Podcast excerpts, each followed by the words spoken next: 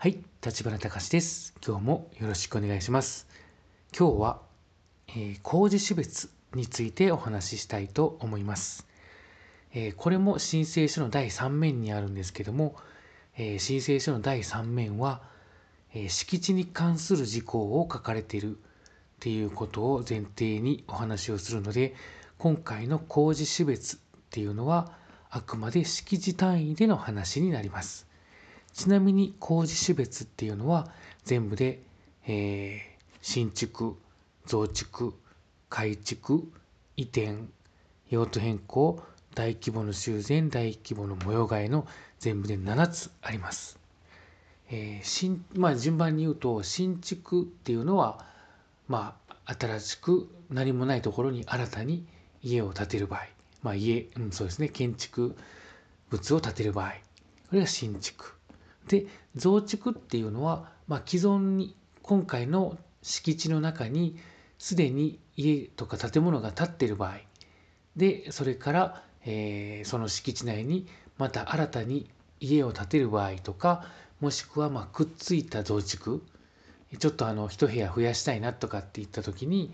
えー増築する場合これも同じ増築になりますので、えーこの場合も増築にチェックが入ります。で次が改築改築はねちょっと難しいんですけども、えー法文上の話でいくとうん一部または全部んだったかな、うん、を、えーまあ解体して同じようなものを作る場合これを改築って言います。まあ、分かりやすく言えば例えば基礎を残した状態で、えー、躯体を、まあ、外壁とかですねの撤去して新たに同じような、えー建物を建てる場合ですねこれを改築と言います。ただね厳密に言うとこの改築の定義っていうのは非常に難しくてえ言葉では当然説明できるんですけどもじゃあ実際今までの平面プランと今回の平面プランを、まあ、どこまで近づけるか全く一緒ってのはないと思うんですよね。なのでそうした時に、うん、ちょっと変更した場合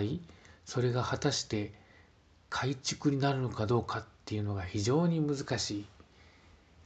えー判定がですね難しいことになります。なので、えー行政によってはですねもう改築はもう新築扱いですっていうとこもあります。まあ当然ねその何かを残して新たに建てる場合は、まあ、改築っていう判断もできるんですけども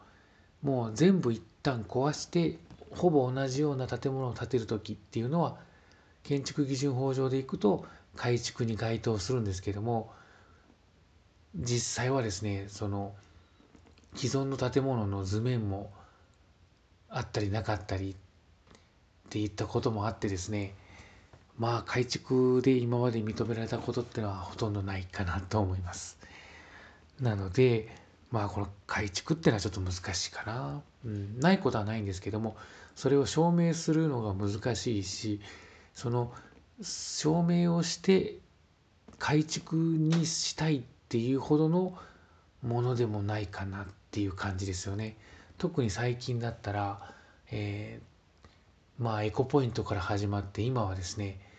えーなんて言ってるかな。次世代住宅ポイントだったりとかまあいろいろ言い方を変えてあの毎毎回、えー助成金というか補助金が出てるような事業があるんですけども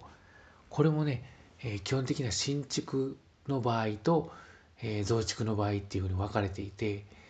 まあ、改築っていうところにチェックがあった時に果たしてそのポイントがもらえるかどうか。って言ったらもしかしたら難しいかもしれないのであんまり改築のメリットっていうのは僕の中ではまだ感じないですかね。実際はあるんかもしれないんですけども、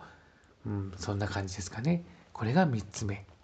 次が4つ目は移転。移転っていうのはですね同じ敷地内に、えー建物を、まあ、引き屋とか言ったりするんですかね、うん、場合ですね、えー転って言ったりします。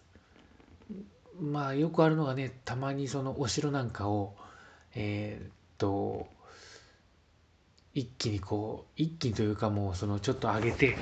えー、何メートル先に移動するっていうケースがあるともう見たことあるかもしれないんですけどもそういった感じですね。敷地内に同じ敷地内に、え、その建物を移動する場合をこれ移転って言います。先ほど言ったように引き跡も言ったりするんですけど、ね、最近は。するんですけどもまあこれを移転と言います。ただねこれもさっき2回ちょっとしつこく言ってしまったんですけども同じ敷地内に、えー、A っていう場所から B っていう場所に移動した場合が移転になるんですけども例えば今回の申請敷地以外のところから、えー、建物をですね、えー、基礎から丸ごと移動する場合これはですね移転って言わないんですよねもう新築とかそういった扱いになりますなのであくまで移転というのは同じ敷地内に、えー、ある地点からある地点に移動することを移転って言います。これが、えー、5つ目ですかね。で、6つ目にですね、これ6つ目、7つ目は、大規模の修繕とか大規模の模様替えっていうんですけども、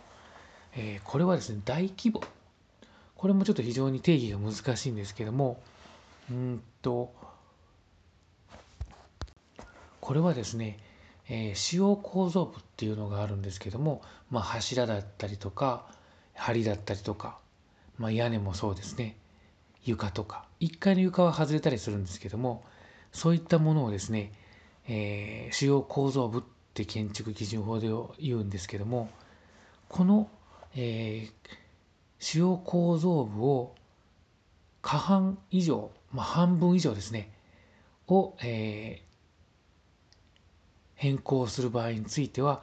大規模って言ったりします。そして例えば、えー、6番目の修繕だったら、まあ、何か例えばうん例は違うかもしれないんですけども、え、ちょっと古くなって、えー、やり替えるとか同じような仕様でやり替える場合とかですね。まあちょっと火事が起きてしまってそこをちょっと修繕する場合ですね。まあ火事だったら修繕っていうのもなかなか難しいかもしれないんですけどもまたこの改築とその違いっていうのが難しくなるんですけどもまあ基本的には修繕なのでまああのほぼ同じようなものに再度作り変える使用構造部をですね。でそれも半分以上。まあ、例えばですね、えー、っと屋根と、まあ、例えば柱っていうのはあんまり考えにくいんですけどもその使用構造部この2つを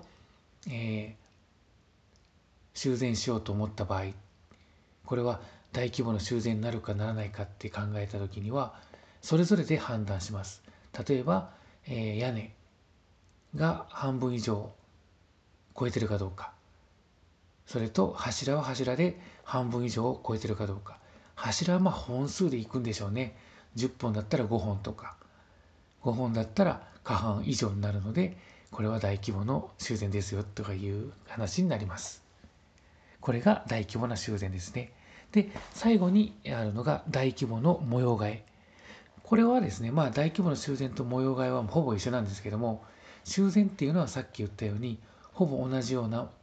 えー、仕様で直すこと。で、大規模の、えー、模様替えっていうのはもうそれ以外ですね、えー、もう完全に変える場合。だからこれも定義が非常に難しいですね。なので、もう完全に材料が一緒だったら大規模な修繕でいいんですけども、ちょっと材料が似たようなものになってきた時に、それが修繕になるのか、模様替えになるのかっていうのは、ちょっと難しい判断になろうと思います。ただまあ、見るところはもう一緒なので、あんまりそこは、あの、大規模な修繕ですとか、大規模な模様替えにすべきっていうのはないかなと思います。といった形でですね全部で7つありました。うん、あのこれはあくまで先ほど言ったように最初にお伝えしたように申請書の第3面これね第4面にも同じように工事種別っていうのが出てくるんですけどもそれとは違ってですね申請書の第3面はあくまで敷地に対して増築ですか新築ですか改築ですかうんえー、用途変更ですか。あれ用途変更言ったっけ？間違えました。僕用途変更言ってないですね。さっきあの移転が5番って言ったのは4番ですね。すいません。間違えてました。というわけで、えー、っと5番目に用途変更っていうのがあります。これ用途変更っていうのはですね、えー、まあ、えー、そのまんまなんですけども用途を変更する場合ですね。例えば住宅だったものを何か違うものに変更する場合っていうのは用途変更って言ったりします。ただねちょっと難しいのが用途変更の確認申請が必要な場合っていうのがですね用途を変更する部分が、まあ、特殊建築物に該当するものでさらに200平米を超えるものっていう条件がついてくるのでちょっとここら辺は難しくなるんですけれどもまああの今回はですね、えー、ざっくり説明っていうことなので、えー、ある用途からある用途に変更する場合は、えー、用途変更っていうところにチェックが入ります。これはねだから、えー、っと増築を伴わないケースもありますね。もう例えば、えー、300平米の、えー、飲食店がありました。そこをえー、そのまま丸々、え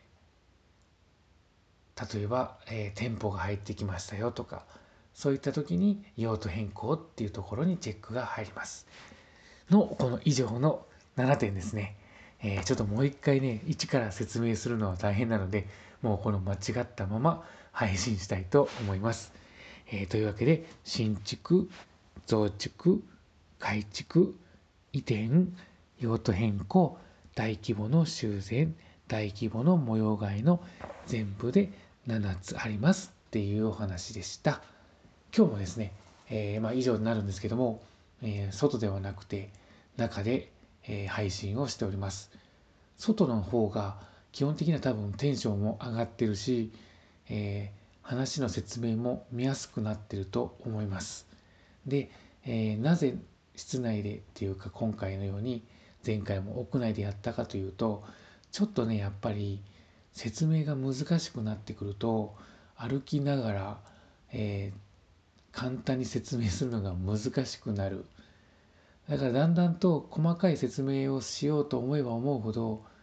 ちょっと外では無理かなっていう感じにはなりますね。え、今回の件だったらまあ外でもできたかなとは思うんですけども、まあ、なるべくですね、えー、簡単に分かりやすく説明ができればいいかなと思うんですけども前回のようにですね、えー、使用用途についてはなかなかちょっとあの抜けてしまうところもあったりするので、えー、屋内で家の中で配信をしてみました。で今回も引き続き、えー、部屋ですね配信をしました。はい、それでは以上となります。最後まで聞いてくれてありがとうございました。今日も一日お元気で